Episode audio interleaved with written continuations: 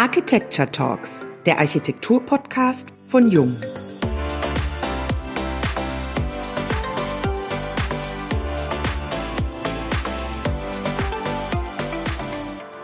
Das Haus der Erde.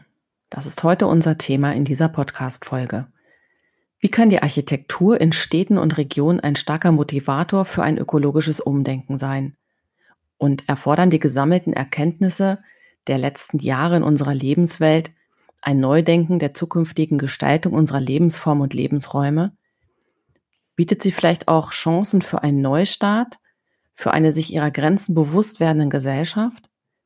Die Ziele der Investitions- und Konjunkturprogramme der Regierungen Europas werden maßgeblich über eine erfolgsversprechende zukünftige Entwicklung entscheiden.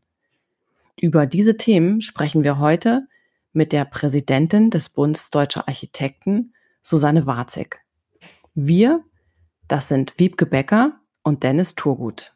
Hallo, liebe Susanne. Das ist ja schon sehr, sehr beeindruckend, wie du gelernt hast. Du hast angefangen mit einer Tischnerlehre, danach ein Innenarchitekturstudium und Möbeldesign absolviert in Nürnberg. Und nachdem du dann dein Büro gegründet hast, hast du noch ein Architekturstudium in Kassel absolviert und hast jetzt ein Architekturbüro Sturm und Warzig Architekten in Dippertz. Herzlich willkommen, Susanne Warzig. Von wo aus sprichst du heute? Danke für die Einladung. Ähm, ich spreche heute in der Tat aus Dipper, aus dem sonnigen Dippertz, kann man sagen, und äh, freue mich auf das Gespräch. Ja, wir uns auch, Susanne. Susanne, du hast ein hohes Maß an Engagement und sehr viel Erfahrung in der Verbandsarbeit bereits sammeln können. Du warst acht Jahre lang im Vorstand des BDA Landesverbandes Hessen tätig, darunter vier Jahre auch als erste Vorsitzende. Seit 2017 gehörst du dem Präsidium des BDA bereits an. Am 13. September letzten Jahres wurdest du zur BDA-Präsidentin gewählt. Was hat sich seitdem für dich verändert und was war das für ein Gefühl nach der gewonnenen Wahl? Das war natürlich erstmal ein großartiges Gefühl, ähm, mit äh, einer so großen Mehrheit gewählt zu werden, das Vertrauen zu spüren, dass die Landesverbände einem entgegenbringen. Äh, das ist ja ein relativ großer Kreis. Man muss sich das so vorstellen, dass da ungefähr 45 Personen sitzen und an dieser Wahl beteiligt sind. Und ähm, ja, also das war, ähm, das war einfach erstmal erstmal ein großartiges Gefühl. Man sieht das, glaube ich, auch ein bisschen an dem Foto von mir, das da an dem Tag gemacht worden ist. Ja, du strahlst. Ja. Das tust du jetzt aber auch. Und gleichzeitig war es natürlich auch, ist das ja immer so, äh, das ist dann, denke ich, menschlich, äh, hat man großen Respekt vor der Aufgabe das sind vielfältige Anforderungen, die da auf einen zukommen, die man jetzt als Architekt nicht unbedingt vorher schon so gelebt hat und äh, so sich erarbeiten konnte. Das ist hauptsächlich zum Beispiel der Dialog mit der Politik mhm. oder auch der Dialog mit anderen Verbänden. Ähm, Heiner Fawig hat da, also mein Vorgänger, hat da große Fußstapfen hinterlassen, in die ich mich so langsam reinarbeiten muss. Und ähm, die erste Aufgabe war dann auch tatsächlich ganz, ganz, ganz, ganz viele Menschen kennenlernen, ob jetzt im Innenministerium, im Wirtschaftsministerium, Abgeordnete der Fraktionen, Bundesarchitektenkammer, Bundesingenieurskammer, AHO, Bundesstiftung Baukultur, Juries, Preisverleihungen. Äh, ja, bei Jung war ich ja auch. Also ähm, da war wirklich viel los, so dass ich von September bis Mitte März wirklich durchschnittlich so zwei, drei Tage die Woche für den BDA im Grunde als Präsidentin unterwegs war. Und das hatte natürlich mhm. großen Einfluss auf meine, mein Büro. Das war mir ja bewusst. Also wir haben uns da ja auch ein bisschen vorbereitet. Das ist ja nicht so, dass man sowas so ganz unvorbereitet macht, sondern ich habe da schon ein Jahr irgendwo überlegt, soll ich es tatsächlich machen und dann auch so ein bisschen die Weichen im Büro gestellt. Und ähm, die Zeit ist ja jetzt oft knapp im Büro und äh, ich kann eigentlich nur noch so organisatorisches machen. Ich kann Weichenstellungen mit beeinflussen, aber so ein schöner Entwurf zum Beispiel, irgendwie sich mal zwei, drei Tage in einen Wettbewerb begeben oder so, das ist halt leider momentan nicht möglich. Und ähm, ja, und das ist dann immer ja doch noch ein Unterschied zwischen der Erwartung, wie es kommen wird und dem, was man dann in Wirklichkeit, wie es sich dann in Wirklichkeit tatsächlich anfühlt. Also das sind immer zweierlei Paar Schuhe und insofern ähm, ja, bin ich da eigentlich aber ganz gut reingestartet.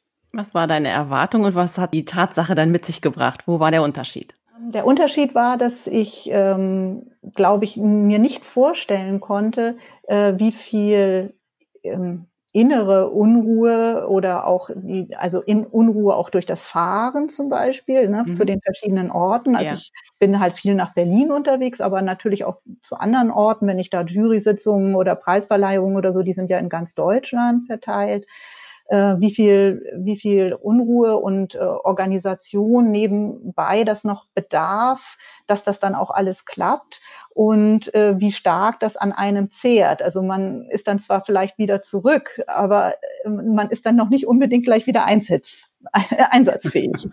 Ja. Also sozusagen eine sehr, sehr intensive Einarbeitung in diese neue Rolle, also eine enorme Beschleunigung. Jo. Und du sagtest gerade bis Mitte März. Und äh, ja, aber ab Mitte März kam dann so ein bisschen der Lockdown und dann kam eine Entschleunigung. Und äh, ja, wie, wie macht man das, wenn man dann gerade in voller Fahrt ist? Äh, ich meine, auf der einen Seite sicherlich gar nicht mal so schlecht, das wird der eine oder andere festgestellt haben, aber wie stellt sich das jetzt für dich dar mit der Position Präsidentin und äh, Büro? Es war wirklich so, ähm, Lockdown, der hat mich ganz kalt erwischt, so von, von 100 auf 0. Wir waren in der Tat am 13. März hatten wir eine Bundesvorstandssitzung, wo schon einige Kollegen nicht mehr angereist sind in weiser Voraussicht. Also da hatten wir schon eine gemischte Sitzung, digital und analog. Mhm. Und ähm, ja, kein Auftritt auf der Biennale in Venedig, kein BDA-Tag in Nürnberg, ne? keine Möglichkeit mehr, mich persönlich vorzustellen. Das, das ist eigentlich äh, das, was ich am meisten bedauere. Denn ähm, ich habe selbstverständlich jetzt auch Gespräche äh, im virtuellen Raum geführt mit ähm, Politikern und ähm, äh, habe versucht, mich da vorzustellen. Aber man spürt doch sehr stark, dass es was anderes ist. Also äh, gerade wenn man sich noch nicht kennt, ist es sehr schwierig anzuknüpfen, äh, für Themen zu werben und so. Das ist in einem persönlichen Gespräch, glaube ich, doch, ähm, also habe ich so im Vergleich zumindest spüren können, deutlich einfacher. Ich habe es mir nicht nehmen lassen. Also wir haben versucht, da weiter zu tun, aber das äh, ist auf jeden Fall eine andere Ebene und äh, da freue ich mich jetzt schon drauf, wenn das ein bisschen sich wieder lockern würde und man den einen oder anderen auch mal wieder persönlich trifft. Ja. Vieles ist ja auch so, dass es so nebenbei, ja, also man ist zu einer, einer Eröffnung eingeladen und man trifft dann da die Staatssekretärin. Dann kann man ja nebenbei mal eine Frage stellen, die würde man ja nicht äh, brieflich formulieren wollen. Also dieses ne, zwischen den Zeilen, dieses so nebenbei, das, das fehlt. Ja. Aber an sich bin ich total froh über die persönlichen Erfahrungen, die wir auch im Büro mit der Digitalisierung machen konnten. Das hat uns insgesamt einen Schub gegeben. Es gibt viele Formate, die gut funktionieren. Ich für mich hängt das sehr stark von der Personenanzahl ab. Also bis zu einer gewissen Personenzahl geht das und es hängt auch von dem, natürlich von dem technischen Rahmen. Also wenn schlechte Verbindungen dazu kommt, eine Katastrophe. Ja, das, ist das, ist dann echt schwierig. Und, ähm, und es hängt auch äh, von der, also man kann gut organisieren. Inhaltlich diskutieren und Dinge inhaltlich weiterbringen, finde ich total schwierig. Also, äh, weil man eben viele Sachen des Gesprächs, jetzt hier so zu dritt geht das noch einigermaßen, weil man noch ein bisschen auch hm, ironisch sein kann oder so ein bisschen Humor irgendwie mit reinbringen kann, ja. Aber ähm, wenn der Rahmen größer wird, dann ist das so ein, ne, so ein, so ein aufeinander aufpassen, was sehr schön ist, was eine sehr wert große Wertschätzung dem anderen gegenüber bringt. Aber es ist auch so ein bisschen nebeneinander und hintereinander her, das, das Sprechen. Und das ähm, finde ich, man kann jemand nicht so ins Wort fallen und durch dieses ins Wort fallen denkt der ja schon wieder weiter und kommt vielleicht auch auf andere Gedanken. Also das mhm. fehlt mir so ein bisschen und das ist auch so die Quintessenz eigentlich für mich, wo ich sage, gibt's für viele Formate ist das toll. Ich hatte auch eine tolle Erfahrung zum Beispiel mit einer Jury-Sitzung, die war klasse. Ähm, äh, Architekturpreis Beton äh, lag auch daran, dass wir uns in der Jury vorher sehr gut abgestimmt haben, uns überlegt haben, wie machen wir das Abstimmungssystem, ein valides Abstimmungssystem vorab, bevor wir dann in die virtuelle Diskussion gehen können. Und es lag auch daran, dass die Sachen halt gebaut waren äh, und viele Jurymitglieder das eine oder eben andere kannten. Da war das gut möglich. Ich sag mal, so einen richtig reinen Architekturwettbewerb würde ich doch immer lieber in äh, analog diskutieren. Mhm. Ja, das sind Erfahrungen, die wir aber auch sehr ähnlich bei Jung gesammelt haben. Und in Venedig wären wir auch sehr gerne gewesen. Oh ja. Gerne das BDA Sommerfest auf dem Schiff gemacht. Ich glaube, das äh, kann man unisono sagen, ja. Mhm. Mhm. Und man weiß ja noch nicht einmal, ob es dann nächstes Jahr so alles klappt. Ne? Also äh, wollen wir uns mal gegenseitig. Also da gehen wir jetzt mal ganz, ganz positiv voran, planen das auch weiterhin ja. sehr positiv. Ich habe da große Hoffnung in die Forschung weltweit, dass wir dann im nächsten Jahr irgendwann die Erlösung haben und an die schönen Dinge wieder anknüpfen können. Ich hoffe, dass das dann bis März gelingt, damit wir dann im Mai starten können. Ja. wir werden sehen. Okay, schön. Zu Beginn deiner Kandidatur sagtest du, am BDA begeistert dich die Idee eines Bundes, eines Zusammenschlusses. Und als wichtige berufspolitische Themen stehen für dich das klimaschonende Bauen, aber auch im BDA-Positionspapier festgehalten das Haus der Erde. Da sind ja auch ähm, verschiedene Punkte zusammengefasst, aufgeführt, da kommen wir gleich noch drauf. Aber auch die Frage nach der Vergütung der Honorarordnung für Architekten. Wie gelingt es dir, mit den Mitgliedern diese Themen voranzutreiben? Das, das Haus der Erde ist ja so ein zentraler Ankerpunkt für unsere Arbeit in diesem Jahr und vielleicht auch noch im nächsten Jahr.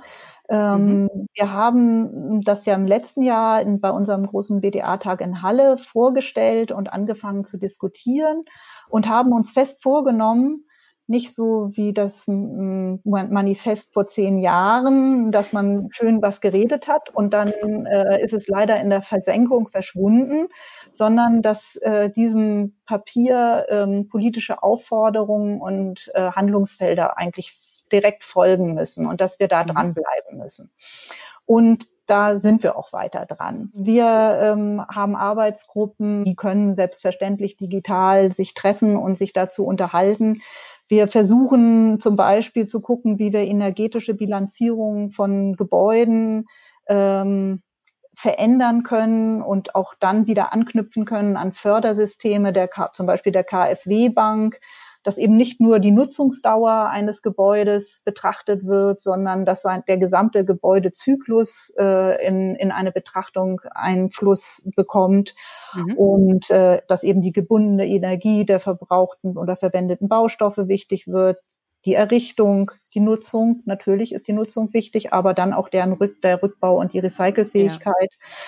Ja. Äh, da ist dann eben die Frage, wie muss sich da die ENEF ändern oder muss es da eben eigentlich ein ganz anderes Tool geben, um ähm, das begleitend eben verantwortlich ist dafür und auch abbildet, dass ein Bestandsbau zum Beispiel ein großer Vorteil gegenüber einem Neubau darstellt. Ja, das müsste sich ja irgendwo, müsste irgendwo bewertbar werden, das müsste irgendwo ablesbar werden und es müsste belohnt werden, dass man sich um Bestandsgebäude kümmert ja, das ist so ein Fokus auf den Bestand. Ähm, da ist ja auch viel da, auch im ländlichen Raum. Das ist ja auch so ein bisschen immer mein Thema. Also jenseits der Zentren denken. Es gibt viel Bestand, der leer steht hier in den, in den ländlichen Regionen. Wie können wir den aktivieren?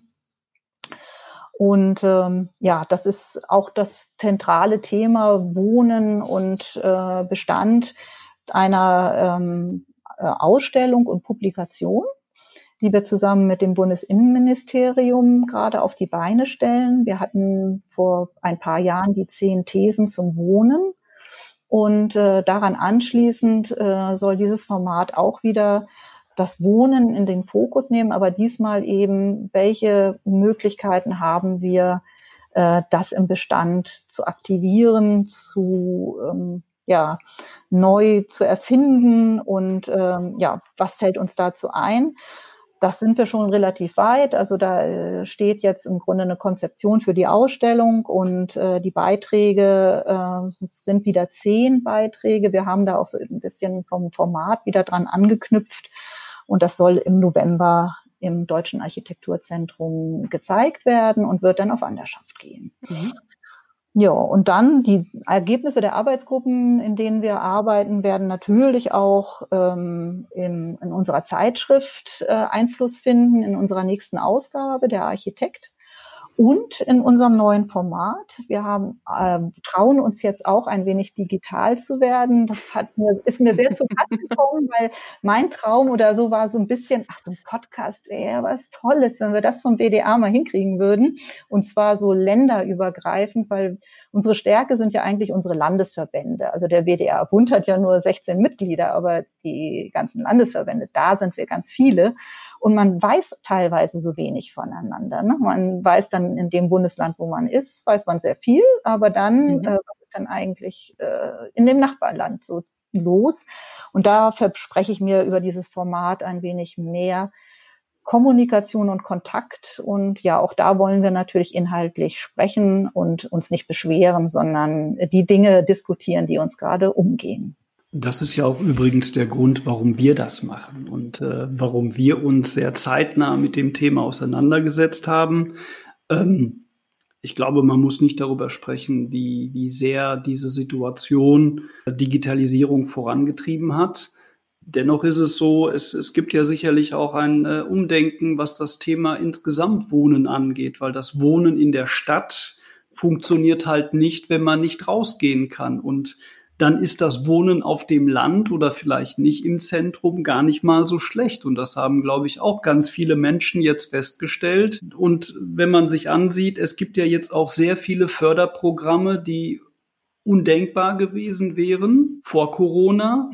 Und die Frage ist, gehen diese Konjunkturpakete in irgendeiner Form einher mit dem Positionspapier des BDA? Also ich sehe da total viele Anknüpfungspunkte und ich würde auch sagen, die Hoffnung besteht, dass die großen Geldmengen nicht nur zur Wahrung des Status quo genutzt werden, sondern ähm, dass da tatsächlich äh, auch ein kleiner äh, Schub äh, von ausgehen kann oder ein großer wäre natürlich noch viel besser. Denn wenn ich mir dieses Eckpunktepapier des Koalitionsausschusses jetzt vom 3. Juni äh, anschaue, dann gibt's da ja unheimlich viel. Also es Förderung der Mobilität äh, ist ein ganz großes Themenfeld, Ausbau erneuerbarer Energien, CO2-Gebäudesanierungsprogramm, eine umfassende Digitalisierungsstrategie.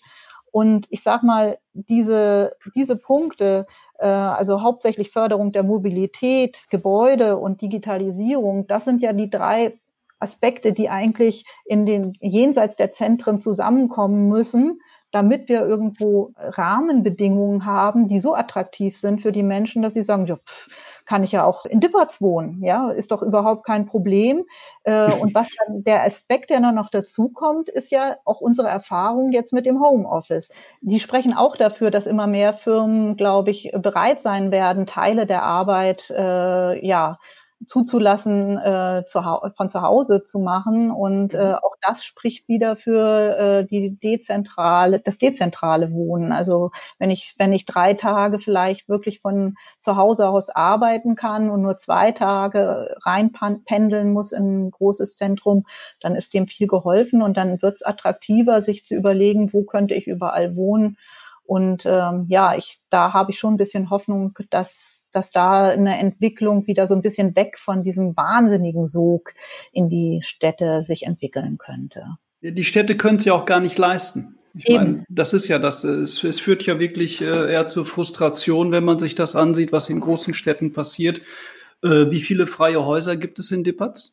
Äh, oh, Dippertz ist jetzt ein schlechtes Beispiel dafür, weil wir nur acht Kilometer von Fulda entfernt sind. So, und auch wenn okay. Fulda keine große Stadt ist, so ist Fulda äh, erstaunlicherweise trotz, äh, Fulda selbst hat 60.000 mit zwei angedockten Gemeinden ungefähr 100.000 Einwohner und äh, ist aber so ein Oberzentrum, weil wir immer 100 Kilometer bis in die nächste große Stadt haben, also nach Würzburg oder nach Kassel oder nach Frankfurt. Hm. Der Fulderer organisiert sich äh, in der Tendenz nach Frankfurt. Das ist äh, so alte Tradition, aber nichtsdestotrotz ist es relativ weit und dadurch äh, ist Fulda hier so für Mittelstand schon ein wesentliches Zentrum, gibt Arbeitsplätze und äh, wachsende Bevölkerung, erstaunlicherweise. Ja. Der ICE hält auch in Fulda. korrekt. Ich habe ja gesagt, dass diese, dieses Dipperts, ähm, also ich bin ja hierher gekommen, ich bin ja in Hamburg groß geworden und äh, mein Mann hat gesagt damals, na ja, drei Monate. Wir bauen hier unser erstes Haus fertig und dann ähm, länger hält die das hier ja gar nicht aus.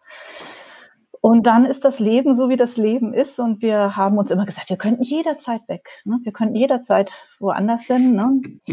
Und äh, das hat sich jetzt verstetigt seit 25 Jahren. Und äh, es ist aber auch ein bisschen Grund dafür, warum ich mich im BDA immer engagiert habe und warum ich jetzt auch Präsidentin geworden bin. Es ist in der Tat so, dass hm, wir natürlich hier sehr kontemplativ arbeiten können, eine tolle Umgebung haben, aber natürlich den Anschluss an unsere Profession nicht verlieren dürfen und wollen mhm. und den Austausch brauchen. Und äh, deswegen war äh, dieser Bund für mich immer dieser Anschlusspunkt. Sehr schön, Susanne. Welche Effekte könnten denn die Konjunkturmaßnahmen, du hast ja gerade schon gesagt, du siehst Digitalisierung, Mobilität, Gebäude so als ganz wesentliche Eckpunkte, die auch ja in dem Regierungspaket genannt sind, denn im besten Fall auch umgesetzt werden können für, für Stadt und für Wohnen. Was würdest du sagen? Also ich glaube schon, dass wir in den auch in den Städten natürlich gucken müssen, was lehrt uns das? Also ich sage, einmal wird es doch eine große Herausforderung sein, den öffentlichen Raum noch viel stärker als öffentlichen Raum zu begreifen. Mhm. Also allen Freiraum, der uns in der Stadt zur Verfügung steht. Und wer darf den durch was nutzen? Also dürfen weiterhin zum Beispiel irre viele Autos einfach auf der Straße rumstehen und parken. Frechheit.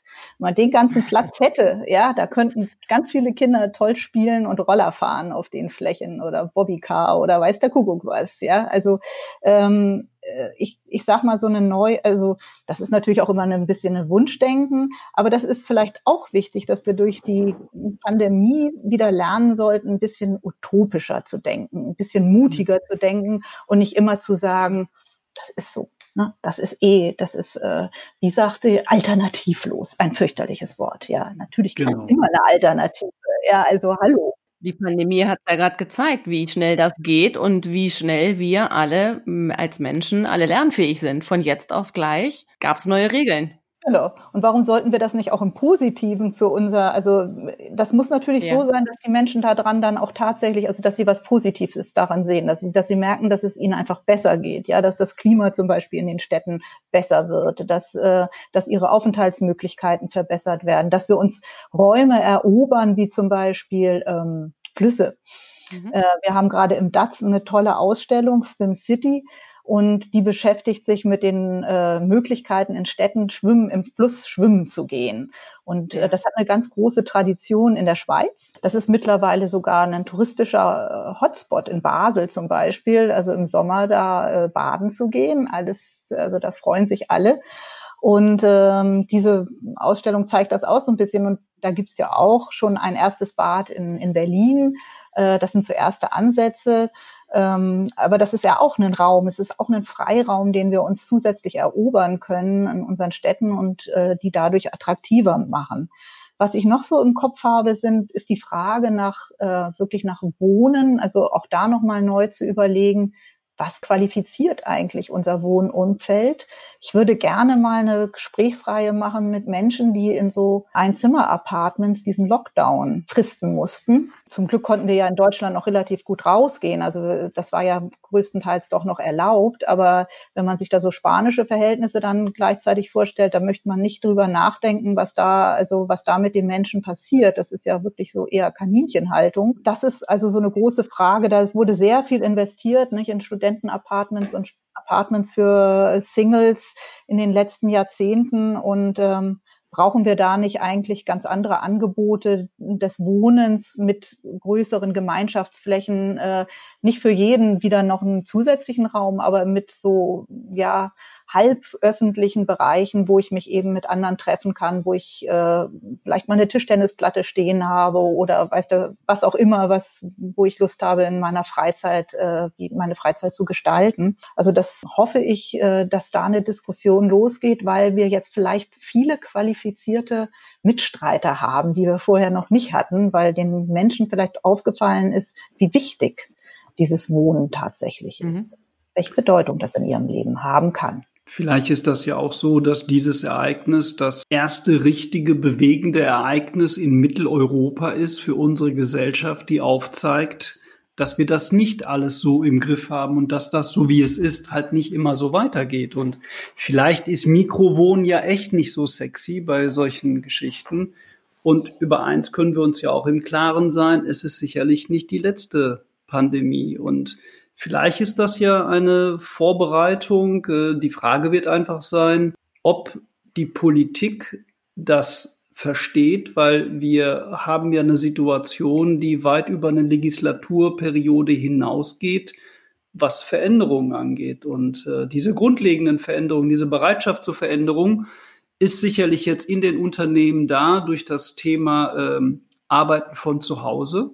Also ich kann da von uns sprechen. Wir sind ein mittelständisches Unternehmen. Wir haben letztes Jahr darüber nachgedacht, wie wir mobiles Arbeiten auch für Mitarbeiter im Werk einrichten, haben dafür die Infrastruktur geschaffen, also Mitarbeiter, die sind mit Notebooks ausgestattet und dem notwendigen Hardware-Equipment. Und wir hatten das eingerichtet, dass man das einen Tag in der Woche kann. Und als dann das kam, waren wir sehr schnell dabei, und von so einer Haltung heraus, äh, ja, wie ist denn das? Machen die denn dann auch wirklich etwas? Sind wir jetzt vier Monate weiter in der Erkenntnis, Mensch, das läuft ja super. Also es läuft. Und es ist nicht so, dass irgendwelche Dinge zusammenbrechen, nicht funktionieren, sondern ich glaube, dieses äh, klassische hierarchische Denken in Unternehmen mit dieser Digitalisierung und der Möglichkeit von zu Hause zu arbeiten wird einiges verändern und ich glaube, politisch ist es wichtig, auch auf der Basis weiterzuarbeiten, weil dann wird auch dieser Kontext mit Wohnen ein Thema, ähm, weil dann verändert das auch die Situation in den Städten.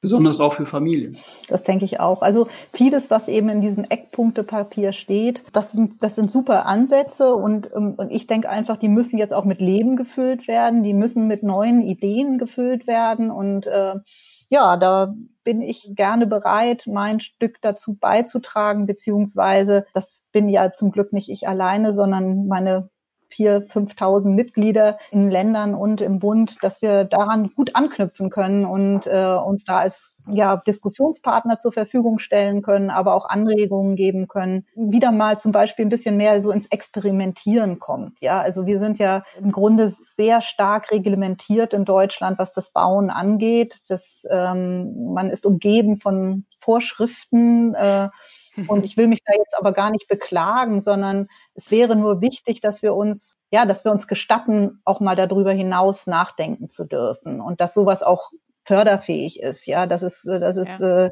Konjunktur, wenn in, in, in so einem Konjunkturprogramm einfach eine Förderung gibt, wo man sagt, also da werden explizit Experimente gefördert im Wohnungsbau oder Experimente im, im öffentlich, also für öffentlichen Raum. Äh, und äh, das muss man gucken, wie man da die Rahmenbedingungen eben entschärft, damit das überhaupt möglich ist. So in der Technik gibt's das schon, das heißt so Reallabor, ne? dass eben zum Beispiel so hm, Postcomputer, Zeitungen und Zeitschriften oder Briefe austragen können. Äh, das ist ja rechtlich auch erstmal gar nicht erlaubt bei uns. Aber da kann man ja schon im Grunde Ausnahmen schaffen. Und ich glaube, diese Ausnahmen, die brauchen wir auch auch in der, äh, im, im, Bauen und in, in der Stadtplanung, ähm, damit wir ein Stückchen weiterkommen. Da müssen wir mutiger werden. Das ist das eine, das mutig sein und mutig werden. Was würdest du denn sagen, wenn man jetzt so Wohnungsbaugesellschaften sieht, die Entwickler, das Thema der, des Experimentierens? Wie siehst du das, das im Zusammenspiel? Also ich glaube, das ist immer so eine Abwägungssache. Ich sitze ja auch im ZIA mhm. und oh. ähm, das, ist, äh, das ist eine sehr spannende Geschichte für mich, weil ich denke manchmal, ich bin da wie in einer anderen Welt, obwohl es doch da, dort auch um Immobilien geht. Aber auch wenn ich die Wohnungsbaugesellschaften sehe, den GDW, ähm, das ist nicht so einfach, da zu experimentieren. Auf der anderen Seite äh, ist es ja auch immer so, dass die ihre Wohnungen auch gerne gut vermietet bekommen wollen. Und mhm. äh, auch äh, die sind natürlich auf der Suche danach, äh, keine sozialen Brennpunkte zu erzeugen, ja, guten Zuspruch ihrer Immobilien zu haben äh, und diese im Stadtgefüge zu denken. Ähm, und ich denke schon, dass wir da uns auch Verbündete suchen können. Also ich, ich möchte die nicht als Gegner oder als Konträr bezeichnen, sondern ich glaube, wir müssen da aufeinander zugehen. Äh, natürlich haben wir aus deren Perspektive vielleicht erstmal spinnerte Ideen, aber das ist so wie mit der Qualität äh, des Gebäudes. Äh, gerade Wohnungsbaugesellschaften, jedenfalls für die, die ich bis jetzt gearbeitet haben, waren immer sehr erpicht darauf, einen sehr guten Weg zu gehen zwischen äh, Preis, Wert und günstig. Also äh, bei der Ausbauausführung sind die durchaus bereit, ein paar Euros äh, erstmal mehr zu investieren, damit es einfach auch einen langfristig gut nutzbare Immobilie ist, wenn Sie die nämlich im Bestand behalten, dann möchten Sie auch bei der Pflege eben nicht so ewig viel äh, Ärger damit haben. Und äh, so kann man das ja auch übertragen auf die Nutzung. Also wenn ich sehr flexibel diese Immobilie nutzen kann, äh, dann kann das ja auch sehr große Vorteile für den Vermieter mit sich bringen. Ja, so ist das mit der Qualität. Das ist ein ja. ganz wichtiger Punkt. Da legen wir auch ganz großen Wert drauf. Es versteht halt nur nicht immer jeder, aber wir arbeiten daran. Das ist ja auch Eben. Wenn du dir etwas wünschen dürftest und es gäbe die Möglichkeit, dass du völlig frei reisen kannst, wen würdest du gerne morgen treffen, mit dem du einen großen Schritt im Gespräch weiterkommen würdest? eiskalt erwischt. Das war der Plan. Das war der Plan. Vielleicht möchte man manchmal reisen in die Vergangenheit und jemanden treffen, den es nicht mehr gibt. Ich hatte einen großartigen Großvater. Hm. Den würde ich manchmal noch sehr, sehr gerne viele Sachen fragen, die ich ihn nie habe fragen können, weil ich damals einfach noch nicht ja, Lebenserfahrung hatte und äh, die Fragen mir noch nicht gegeben waren. Das wäre bestimmt eine Person, die ich äh, gerne besuchen würde, wenn alles möglich wäre. Was hättest du ihn gefragt? Darf ich dich das fragen überhaupt? Man darf immer alles fragen. Was geantwortet wird, äh, ist dann ja eine andere Sache. Nee, da gibt's viel so für mich äh, um geschichtliche Zusammenhänge, war also auch äh, mit dem Zweiten Weltkrieg zusammenhängen und ähm, die, hm. die für mich ähm, ja so aus erster Hand eben verloren sind und mhm. ähm, die, die ich aber gerne mit ihm einfach nochmal besprechen würde, weil es damals da, ja wie in vielen Familien auch gar nicht so die Kultur gab, darüber so intensiv zu reden. Mhm. Und ähm, das stimmt, das ja. Ist so ein bisschen schade manchmal, ja. ja. Und ähm, ja, vielleicht belasse ich es auch dabei, wenn ich, wenn ich jetzt irgendeinen Architekten oder irgendeinen Politiker oder so, das ist alles doch sehr beliebig. Äh, vielleicht ähm, ähm, würde ich ganz gerne die erste Frau im BDA treffen. Die ist nämlich das? genau, die Therese Morger, die ist Aha. 1919 in den BDA aufgenommen worden, also genau 100 Jahre bevor ich Präsidentin geworden bin. Und äh, das wäre bestimmt auch super spannend, sich mit der zu unterhalten. Ja. Das ist gut. Das ist gut. Die hat äh, bestimmt dafür auch kämpfen müssen, oder? Weißt äh, du das? Ich glaube, ich habe auch mal was drüber gelesen. Ja, es ist, es, das ist ja bei, äh, jetzt kommen wir äh, auf feministische Themen, aber auch spannend. Ähm, das ist ja ein ähm, äh, eine interessante Sache. Also der BDA hatte nie äh, Reglementierung, aber dennoch gab es natürlich ganz, ganz wenig Frauen, gerade in der Anfangszeit, weil die ja, ja. noch gar nicht studieren konnten. Ja. Ne? Also in unterschiedlichen Ländern äh, fing das damals also so um 1900 1910 erst an, dass überhaupt Frauen an den Universitäten zugelassen wurden oder Hochschulen. Und in dem, dem Zusammenhang gab es eben auch sehr, sehr wenig Absolventinnen mhm. und, und dann schon gar äh, frei, äh, freie Architektinnen, die auch selbstständig arbeiteten. Das war natürlich dann nochmal was ganz Besonderes. Und was ein bisschen schade ist, was ich sehr bedauere, ist in dem Zusammenhang, aber das würde vielleicht nochmal eine ganz eigene äh, Serie oder eine ganz eigene Interview äh, machen, ausmachen, ist, dass die Frauen ähm, ganz anders äh, dargestellt werden. Also wenn ich nach denen suche, äh, Google, äh, Wikipedia, was weiß ich, dann ist vielleicht was von ihrem Leben geschrieben, aber es gibt ganz, ganz wenig Werknachlässe. Also ich kann ganz wenig über deren Werk erfahren. Äh, wenn ich nach Handschuh Shahun suche oder so, dann habe ich Bilder ohne ja, Ende ja. und kann gucken. Und ähm, das ist bei den Frauen nicht so. Das hat wohl sehr, sehr viel damit zu tun, wie die Nachlässe verwaltet wurden und dass sich da eben auch oftmals keiner drum gekümmert hat, weil ein Nachlass von einer Frau, naja muss man. War nicht so wichtig, ne? Ja, nicht so wichtig, ja. Mhm. Und das ist ein bisschen schade. Und äh, ja, das ist auch schade, dass es dieses Jahr sollte es ja äh, Women in Architecture in Berlin geben, ein großes mhm. Festival, was ja auch nicht stattgefunden hat.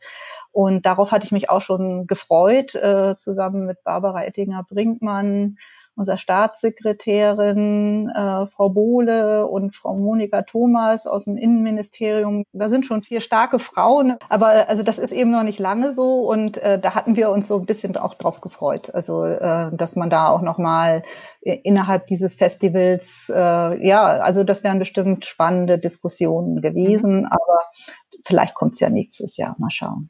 Ja, da wären wir auch gerne dabei gewesen.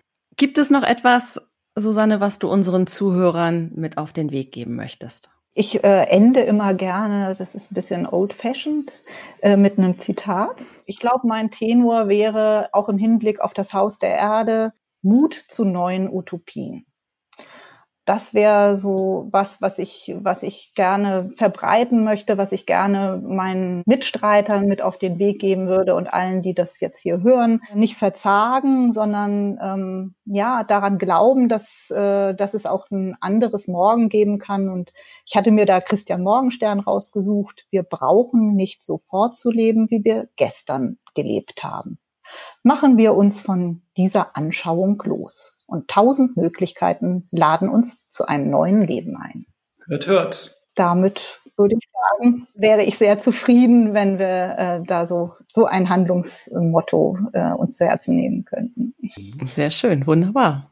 Das nehmen wir uns zu Herzen. Ganz herzlichen Dank für deine Zeit heute, für dieses Gespräch. Hast du uns einen guten Einblick gegeben über deinen Start beim BDA, über die Thesen, über das Positionspapier, das Haus der Erde und äh, wir wünschen dir weiterhin ganz, ganz viel Erfolg, gutes Gelingen beim Umsetzen deiner Dinge, die du dir vorgenommen hast. Herzlichen Dank. Ich danke. Hat Spaß gebracht. Auch von mir nochmal vielen Dank an unsere Zuhörer. Empfehlt uns gern weiter. Wenn es Fragen gibt, sind wir per Mail zu erreichen über architekten.jung.de. Und dann möchte ich nur noch sagen, bis zur nächsten Folge der Jung Architecture Talks dem Architektur-Podcast von Jung.